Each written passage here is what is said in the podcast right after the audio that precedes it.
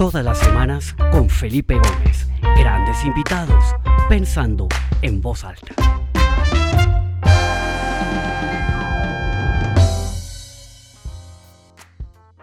Bueno, muy buenas tardes para todas las personas que comienzan a conectarse. Bienvenidos a esta nueva edición del programa Pensando en Voz Alta. Mi nombre es Felipe Gómez, los saludo desde Atlanta, donde vivo, y como todas las semanas tendremos una conversación eh, bien interesante, una conversación eh, que busca eh, mirar y analizar lo que estamos viviendo desde otra perspectiva, desde otro punto de vista diferente. Espero que lo disfruten mucho. Eh, los invito a todos los que se conectan a que visiten la página web del proyecto que es www.pensandoenvozalta.com en donde están todas las grabaciones anteriores eh, grabadas, todas las entrevistas grabadas y está anunciada la, la semana entrante. Esta tarde quedará la de hoy publicada y esta tarde también publicaré eh, la nueva invitación para la semana entrante. Hoy tenemos un invitado absolutamente fabuloso porque es una persona que nos da una visión eh, muy completa de lo que está pasando.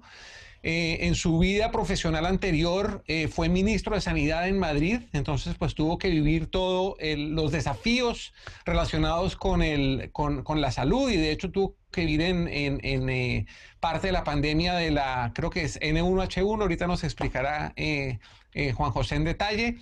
Pero luego él transiciona al mundo de la educación, es el vicepresidente del Instituto de Empresa en Madrid y además es el director del Centro de Innovación y Emprendimiento de esta prestigiosa institución. Eh, allá estuve hace unos años compartiendo eh, la conferencia de actitudes con un grupo de estudiantes, fue realmente fascinante. Entonces, pues sin más preámbulo, Juan José, bienvenido a Pensando en Voz Alta, gracias por aceptar la invitación y es un gusto tenerte con nosotros. ¿Qué tal, Felipe? El, placer es mío. Muchísimas gracias por esta oportunidad. Excelente. Pues Juan José, como siempre, comenzamos preguntando qué está pasando en Madrid ahora. Estamos todos de lejos viendo con un poco de preocupación esa segunda ola, esos números que se ven bastante, inclusive más agresivos que los de la primera ola. Cuéntanos un poquito qué está pasando, cómo se está viviendo, cómo se está gestionando en este momento la pandemia en España y particularmente en Madrid. Madrid, como otras grandes ciudades internacionales conectadas, está viendo lo que cabía esperar, por otro lado, Felipe, que es un... Eh, en cuanto desaparecieran las medidas de aislamiento y de confinamiento, pues un, repunte de un virus para el cual todavía ni hay inmunidad de rebaño ni hay una vacuna disponible. Y por tanto, pues eh, lo, que, lo que se está viendo en Madrid, en París, en otras ciudades europeas, en Londres, pues es probablemente lo que, lo que sabíamos que iba a pasar ¿eh? cuando, cuando se llevó a cabo el, confinamiento en, en, la pasada primavera en el hemisferio norte.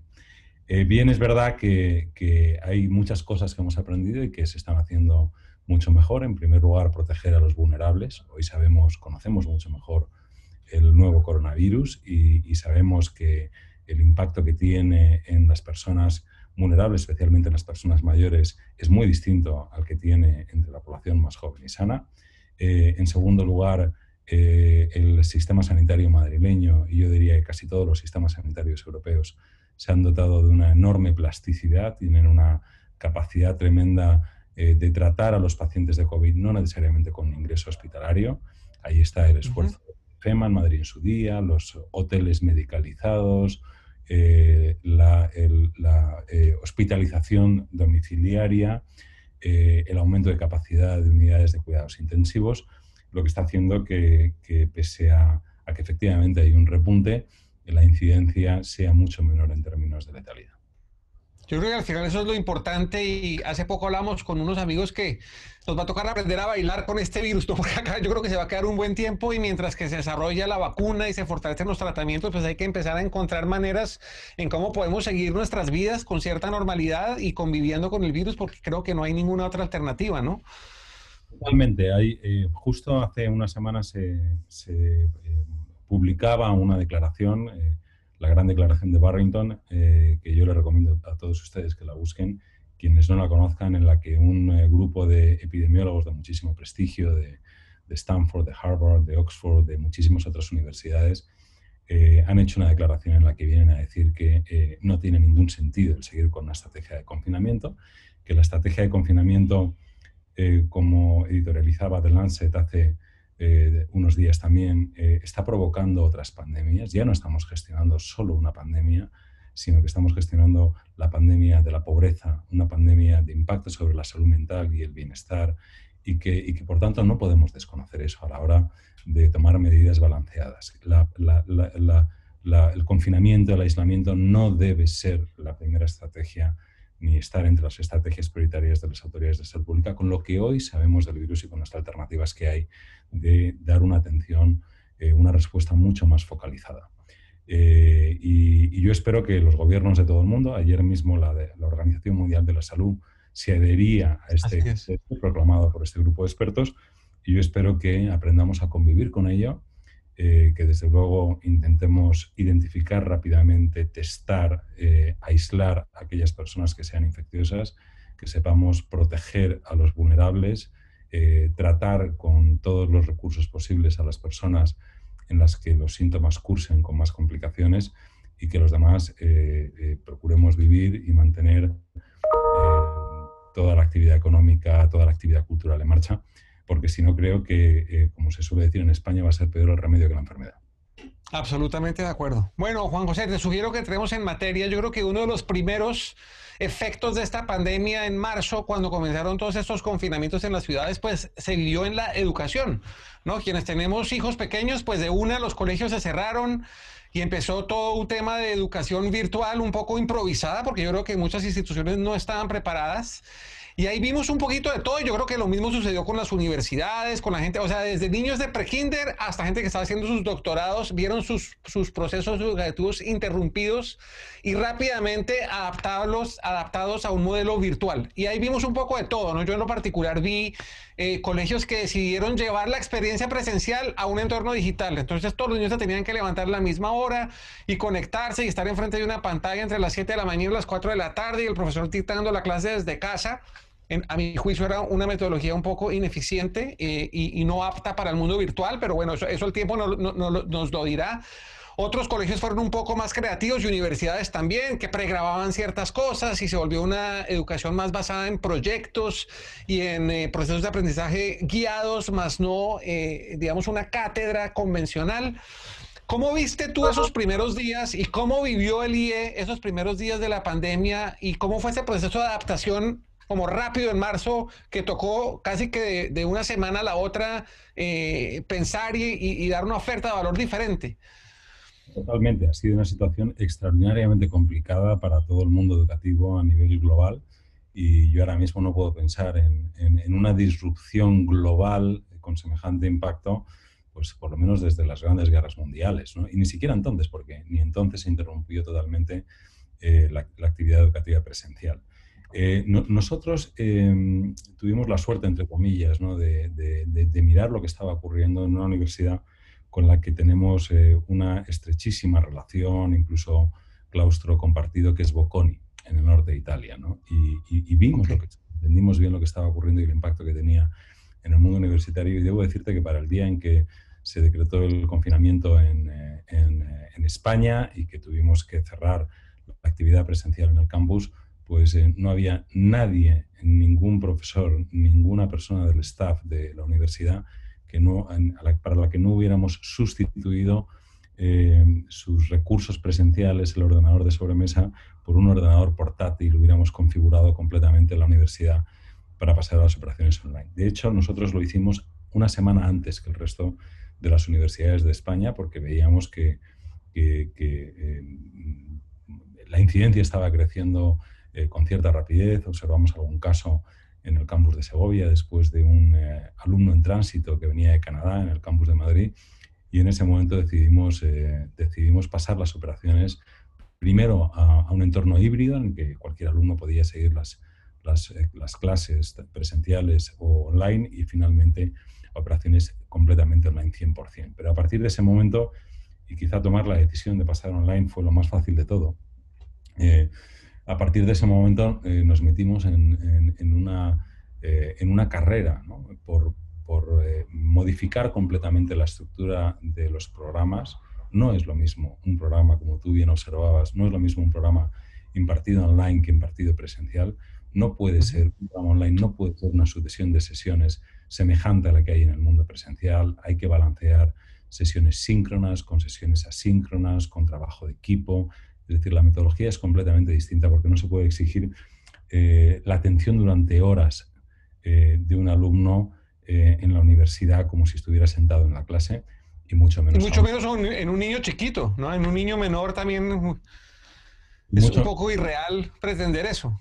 Efectivamente. Debo decirte que nosotros no, no cancelamos ni una sola sesión, ni una de las sesiones que estaban programadas, eh, pero eh, poco a poco, eh, esto ocurrió unos días antes de Semana Santa, para las vacaciones de Semana Santa había dos cosas importantes que habíamos hecho. Habíamos hecho una primera revisión de la estructura de los programas, basándonos también en nuestra experiencia en programas blended que combinan periodos presenciales con periodos online de hace más de 20 años y en los que tenemos algunos programas rankeando entre los primeros en esta categoría en el mundo.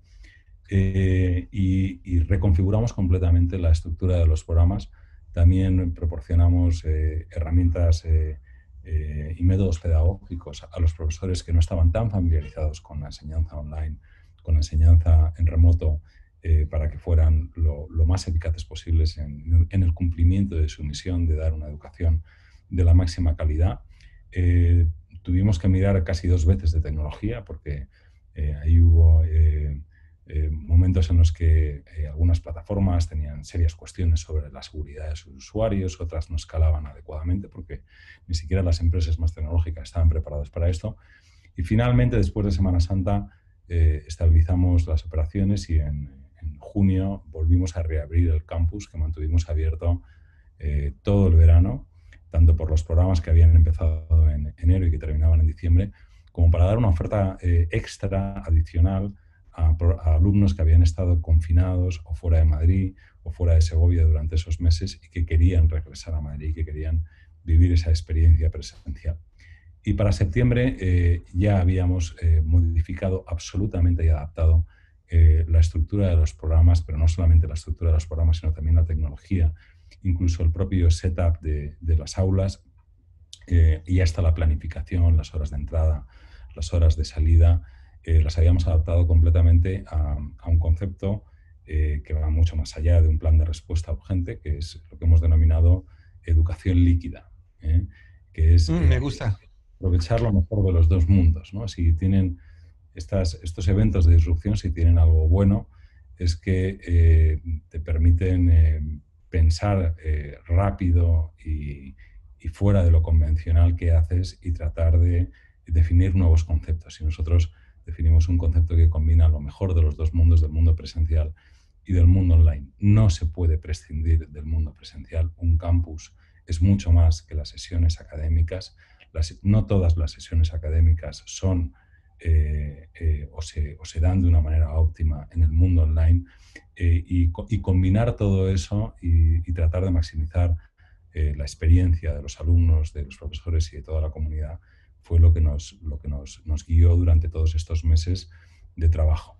Con dos objetivos fundamentales a corto plazo. Uno, el, el garantizar la continuidad de las operaciones, el cumplir con nuestra misión de enseñar, de evaluar, pero también de proporcionar un entorno eh, social, un entorno de networking, un entorno de experiencias, de trabajo en equipo a todos los alumnos de todos los programas, una conexión directa con el profesor, una conexión personal con sus profesores y con el resto de los alumnos eh, y también al mismo tiempo de garantizar la salud y de proteger la salud de, toda la comunidad. En, el primer apartado, pues, eh, perdona, sí. No, no, no, no, solo, te iba a preguntar, te iba a preguntar que desde que se vuelven a abrir las puertas de la universidad, comience otra vez esta experiencia de esa educación líquida, como la llamas tú, donde hay un componente presencial muy importante. Yo comparto contigo que eso no se puede reemplazar y esa, esa interacción entre profesores, alumnos, entre los mismos alumnos, la vida social, todo lo que se crea en un entorno educativo es absolutamente irreemplazable.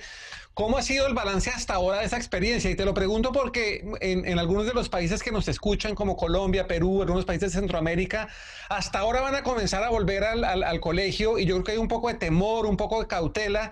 ¿Qué le podrías decir tú a los que están oyendo que van a eh, eh, regresar, sus hijos van a regresar a la universidad, al colegio, etcétera, etcétera?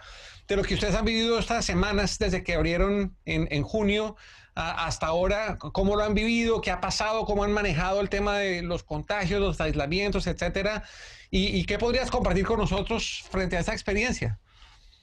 Mira, eh, como te decía, nosotros nos preparamos durante los meses de, confinamiento y después primero en, preparar el campus, preparar el campus para poder dar la bienvenida a todos los alumnos. Exigía cambiar completamente el setup de las aulas, completamente.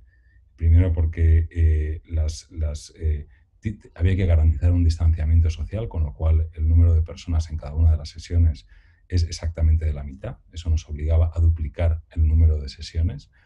En segundo lugar, eh, eh, hicimos un diseño tecnológico eh, para, que, para que cualquier sesión pudiera ser atendida presencialmente, pero también en remoto, y no por ello disminuyese la interacción entre los alumnos que están fuera y los alumnos que están dentro. Eso exigía por ejemplo, colocar micrófonos en los techos, no solamente por motivos sanitarios, sino con un software que balancease de dónde venían los sonidos para que las intervenciones de los alumnos que estaban dentro de clase fueran perfectamente eh, audibles y entendibles por los alumnos que están fuera, colocar pantallas adicionales para que los, rostros, las caras, las intervenciones de los alumnos que están fuera puedan ser vistos por los alumnos que están dentro y también por el profesor y para que el profesor tenga las herramientas para eh, maximizar la interacción eh, y la colaboración y la intervención eh, de todos los alumnos, porque en eso están basados todos, todos nuestros, todas nuestras sesiones de todos los programas. Y nos sigue. Perdón, te, tengo una pregunta ahí, Juanjo, que pena te interrumpo. hace unas semanas hablábamos acá en este mismo programa con, seguramente lo conoces muy bien, Adrián García Araños de, de Endeavor el director de Endeavor Global, y, y hablábamos que, que, a él también le impresionaba mucho eh, un poco esa ineficiencia, ese, ese modo de tratar de llevar a lo, a lo, a lo digital una experiencia que, que, que pues funciona muy bien en lo físico, pero pues que es un poco surreal llevarlo a lo digital 100%, y que él metido en ese mundo del emprendimiento y conociendo una cantidad de tecnologías eh, nacientes que hacen que el proceso educativo sea mejor, lo, frustraba mucho. Yo me imagino que a ti te pasa algo similar, tú manejando el Centro de Innovación y Emprendimiento, en donde eh, ese ecosistema de emprendimiento e innovación, no solamente la universidad, sino, eh, o sea, ustedes son, son un imán para traer este tipo de cosas. Tú debes estar expuesto a una cantidad de tecnologías, ideas, modelos educativos que seguramente están implementando. Y me encantaría que nos contaras un poquito cuáles son como esas ideas disruptivas que tú has visto que funcionan muy bien, porque, porque uno como que eh, inicialmente lo que hace es, bueno, tienes que pasar la educación a un tema digital y se vuelve un tema, pues lo que estamos hablando repetidamente. Pero ¿qué tipo de tecnologías o qué tipo de modelos has encontrado qué tipo de startups hay por ahí, qué tipo de innovaciones han brillado por ahí que, los han llevado a ustedes a implementar cosas, bueno, ya nos has comentado varias, pero eh, que te llamen la atención así de una manera eh, especial. Mira, te voy a contar un secreto, Felipe. Nosotros, eh, no solamente desde el Centro de Emprendimiento e Innovación, sino que una parte muy importante de, la innovación de la institución descansa precisamente en el ecosistema de startups. Nosotros tenemos desde hace años un, eh, un, concurso de startups en, el mundo de EdTech que se llama IE Rockets, ¿eh? donde eh, invitamos a startups de todo el mundo a que nos presenten sus tecnologías, sus modelos de negocio y la propuesta de valores que puedan implantarlo en IE, puedan probarlo en IE para poder enseñar esa referencia de cara a terceros. Eventualmente nos podemos convertir en su primer gran cliente y también, eh, también eventualmente invertimos en estas startups. Entonces, por ponerte un ejemplo eh, muy, concreto, cuando eh, cerramos el campus en, presencialmente en el, en el, mes de marzo, el primer problema gordo que se nos presentó es cómo evaluamos a los alumnos. Porque antes te da algunos elementos de esa misión que tenemos que cumplir las universidades y una de ellas es evaluar y evaluar con justicia. No, no, no nos podemos conformar con un pass or fail or pass. No, no, no, es aceptable para los alumnos y no es justo para los alumnos. De manera que eh, eh, ahí, precisamente, fruto de esa experiencia que teníamos con, con startups, eh, estábamos muy familiarizados con una herramienta de proctoring que respondía exactamente a nuestras necesidades y que utilizamos para evaluar a todos los alumnos en los programas de junio. Mm. Pero te pongo otro ejemplo más. hace años decidimos empezar a desarrollar en nuestro propio software eh, para eh, esta conexión, para las aulas híbridas. No estábamos pensando en la pandemia, pero sí en nuestros programas Blended, porque ninguna de las herramientas que hay de, de vídeo en streaming está específicamente pensada para educación. La mayoría son, como esta que estamos utilizando ahora, herramientas maravillosas que nos han sacado a todos de un aprieto pero son herramientas de productividad, no son herramientas de educación. Eh, Absolutamente. y no tienen embebidas las, las, utilidades, las funcionalidades que necesita un profesor para eh, potenciar el dinamismo de una sesión. Ese software lo llamamos el War Room eh, y ahora pondremos en producción su tercera versión, también con lo que hemos aprendido durante la pandemia, para, que, para que sea el software nuevo que utilicemos, que sea un software de vídeo eh, que conecte lo presencial y eh, el mundo online, eh, pero que lo haga desde una perspectiva de maximizar el impacto educativo y no necesariamente la productividad del trabajo de una empresa.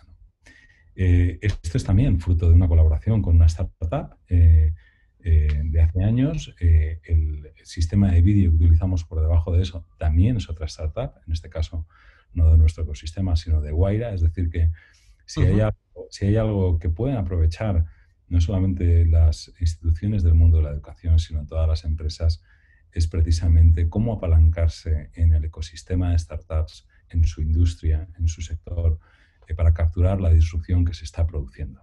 Normalmente las instituciones ya maduras, Felipe, tú eso lo conoces bien, eh, tienen un problema muy importante y es que eh, el trabajo de hacer las cosas cada día mejor y parte de la clave de hacer las cosas cada día mejor es repetirlas muchas veces y haciendo fine tuning, es un trabajo radicalmente distinto al de pensar cómo hacer las cosas de una forma completamente distinta. Que es Absolutamente. Y ahí está el desafío grande para la educación y para muchas industrias, ¿no? Y entonces eh, hay algunos seres humanos, eh, casi todos en el género femenino, que saben hacer dos cosas a la vez, pero los demás no sabemos hacer dos cosas a la vez, eh, o la mayoría de nosotros y las organizaciones tampoco. Por eso es tan difícil el, tener una verdadera innovación, una innovación eh, de, gran impacto. Y sin embargo, el, apalancarse en, el ecosistema de startups no solamente da oportunidades a esos emprendimientos que están empezando, sino que también facilita a las organizaciones tener un contacto con una manera completamente distinta de pensar. Totalmente. Te hago una pregunta cambiando un poquitico de tema. Hace tal vez un par de años, eh, Satya Nadella de Microsoft decía que cada vez más un título universitario se convertía como en menos eh, importante y que era mucho más importante eh, las habilidades que las personas iban desarrollando en su vida para poder tener éxito en su vida profesional y después muchas otras empresas tecnológicas en su mayoría como Google y Facebook y todo como que reforzaron esa idea a todo eso con lo que está pasando, que es toda una revolución en la manera de educar, todo este sistema de la educación líquida, como la llaman ustedes, el blended education, en fin, todos estos términos que se están usando. ¿Tú crees que este es un punto realmente de inflexión, no solamente en la metodología, sino en, sino en, el, en los modelos de aprendizaje, inclusive en los modelos económicos de la industria de la educación? ¿no? Yo ahorita tengo un hijo en la universidad y se me pasa por la cabeza, ¿no? Yo digo, pucha, todo lo que estamos pagando por mi hijo y allá la, la experiencia todavía es, presencial, pero es limitada. Muchas de las cosas que debería estar experimentando no las está pudiendo experimentar por el virus, los clubes están restringidos, los deportes están restringidos. Entonces uno se cuestiona muchas cosas. ¿Tú crees que la educación y sobre todo la, percepción de la necesidad de una educación formal y tradicional como la hemos visto a lo largo de los últimos siglos va a tener la misma relevancia? en el futuro o estamos en un punto en donde eso también va a cambiar? Es posible. Es algo que me pregunto yo, si, si, si COVID-19 y, lo, y, lo, que ha obligado a transformar la experiencia de la educación en todos los niveles constituye un, un evento de disrupción. ¿no? Em, eh, si recuerdas, con la crisis financiera eh, de finales de, de, la primera década de este siglo, eh, dio el pistoletazo de salida a muchas startups del mundo financiero, del mundo fintech. me pregunto si quizá COVID-19 es un evento de disrupción para el mundo de la educación y desde luego lo, primero que se produce en un evento de esta naturaleza es que solo aquel que justifique el valor que aporta tiene sentido en el mercado y que desde luego probablemente cambie la forma en la que hacemos las cosas y nos lleve a eso que te decía antes, de aprovechar lo mejor del mundo online y del mundo presencial eh, pero para aportar más valor, no para restringir la experiencia de los estudiantes. Respecto a si eh, son necesarias las universidades o, bastan con las certificaciones profesionales que expiden empresas como Google o como Microsoft o como algunas otras, Bueno, eh, depende de lo que quiera cada uno. Si uno quiere ser empleado de Microsoft y solo ser empleado de Microsoft, entonces probablemente lo más recomendable es que haga una certificación de Microsoft. Pero lo que debe saber es que, seguramente, ¿no? con toda probabilidad, no le sirva para trabajar en ninguna otra empresa. y eso, eh, si yo tuviera eh, ahora mismo 18, 17 años y tuviera que decidir a esa edad toda mi carrera profesional y en qué empresa tengo que trabajar, limitarme las posibilidades a eso, pues a lo mejor, eh, a lo mejor decidiría hacer esa certificación de Microsoft o a lo mejor buscaría una formación que, me permitiese aprender y cambiar y afrontar los desafíos y las oportunidades y que me formase como algo más que profesional de Microsoft o profesional de Google o profesional de Cisco, sino como persona. ¿eh? Así que depende de lo que busque cada uno. Yo creo que las universidades deben aspirar y aquellas que crean que su papel en el mundo se reduce a buscar una buena carrera profesional, eh, a lo mejor es que no pueden competir efectivamente con los certificados de Microsoft o Google y carecen de sentido. Pero yo creo que la universidad con mayúsculas, la que merece ese nombre, forma algo más que profesionales o algo más que profesionales para una empresa concreta. Forma personas con capacidad de impactar y de mejorar el mundo a su alrededor y de labrarse un futuro para, para ellos y para sus familias. Súper interesante. Eh, Juanjo, como te dije acá, el tiempo vuela ya, que estamos 1 y 27, nos quedan pocos minutos y quisiera hacerte una última pregunta y es, pues tú estás expuesto a todas estas innovaciones y de cierta manera se nota en tu manera de hablar que tienes una visión muy clara sobre el futuro. ¿Cómo ves el futuro de la educación? Porque ahorita estamos hablando de lo que está pasando ahora y cómo va a suceder tal vez los próximos dos años eh, mientras que esto se nos normaliza o gravitamos a una nueva normalidad. Pero si tú miras, no sé, 5 o 10 años adelante, ¿cómo te imaginas que va a ser la educación, ¿no? año 2030, cuando mi hija pequeña se esté graduando del colegio, ¿va a haber cambiado mucho o, va a ser muy parecido a lo que tenemos ahora? Yo, yo espero que sí, yo espero que cambie y, que cambie además eh, para mejor y para volver a algunas de las cosas fundamentales. Eh, paradójicamente la tecnología o el, o el uso intensivo de la tecnología a veces te vuelve a lo fundamental de las cosas. ¿Eh? Eh, y por tanto, probablemente tu hija, espero que lo que pueda haber sea primero recursos de muchísimo más calidad que se hayan puesto en común, eh, no solamente para los alumnos, sino también para los profesores. Y en K12 yo auguro a la tecnología un gran potencial de guiar alumnos, de guiar a, profesores y de garantizar un alto nivel de calidad de la educación impartida y de los materiales proporcionados a los alumnos y los profesores con muchísima consistencia. Y en el mundo universitario, desde luego, eh, yo creo que este mundo líquido, eh, este, este, eh, esta hibridación de la educación, de aprovechar lo mejor del mundo presencial al mundo online, pues va a permitir desde algo que te citaba antes, que es que ya nunca más un alumno que a lo mejor tenga que guardar cama, no por un coronavirus, sino por una gripe convencional o por un catarro, o porque a lo mejor haya tenido un accidente deportivo y, y no tenga tanta movilidad, pues ese alumno no va a perder sus horas de clase, ni en el colegio ni en la universidad, sino que lo lógico mm. es que aprovechamos todo este aprendizaje eh, para ser capaces de que continúe con, su actividad y sus condiciones de salud se lo permiten. Pero también, por ejemplo, para hacer prácticas. Nosotros desde hace muchos años tenemos un programa en la Escuela de Arquitectura eh, que tiene una parte muy importante de cada año que son prácticas internacionales en los mejores estudios de arquitectura del mundo y tienen muchísima experiencia en no dejar no interrumpir su actividad académica solo porque están en Londres, aunque las clases se estén impartiendo desde Segovia. Yo creo que eso lo vamos a escalar, lo vamos a implantar y creo que eh, los alumnos en el futuro, eh, por lo menos de las universidades que quieran estar a la altura de las circunstancias, van a ofrecer mucha más flexibilidad eh, sin por ello perder el rigor ni, ni una experiencia absolutamente plena pero van a saber combinar, como decía antes, lo mejor del mundo presencial y lo mejor del mundo online para eh, maximizar eh, ese periodo de aprendizaje académico y profesional de los estudiantes.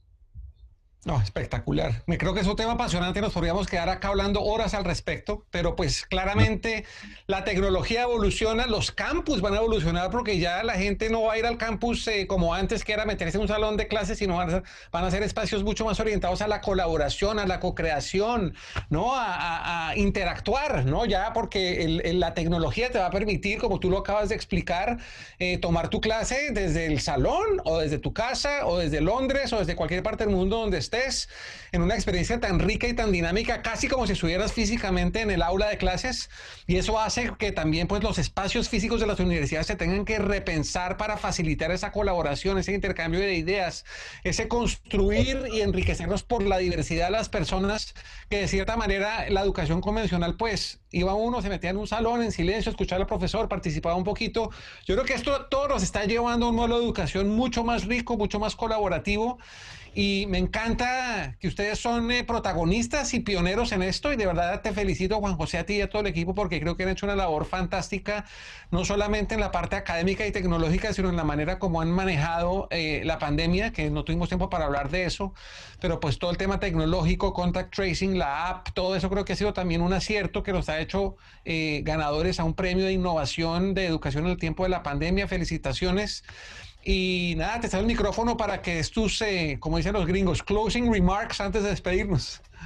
Un, placer, Felipe. Muchísimas gracias a todos los participantes por, por su interés en, en esta charla. Y, y, ojalá que sí, que sea como tú dices, efectivamente, algo que han aprendido quienes no lo sabían ya es que es imposible dar una clase online eh, con una clase magistral sin participación. Eh, la tecnología de algún modo nos hace volver a Sócrates y, y hacer eh, que la enseñanza y el aprendizaje sea un constante desafío y un, constante intercambio. Excelente, pues Juan José, de verdad, muchísimas gracias a todas las personas que se conectaron de distintas partes del mundo. Como siempre, un abrazo caluroso. Muchas gracias por su interés, por estar aquí conectados esta media hora y nos veremos la semana entrante y esta tarde verán en la página web no solamente esta grabación, sino también eh, nuestro próximo invitado. Muchas gracias y hasta pronto. Juan José, hasta luego. un placer a todos. Gracias por todo. Gracias.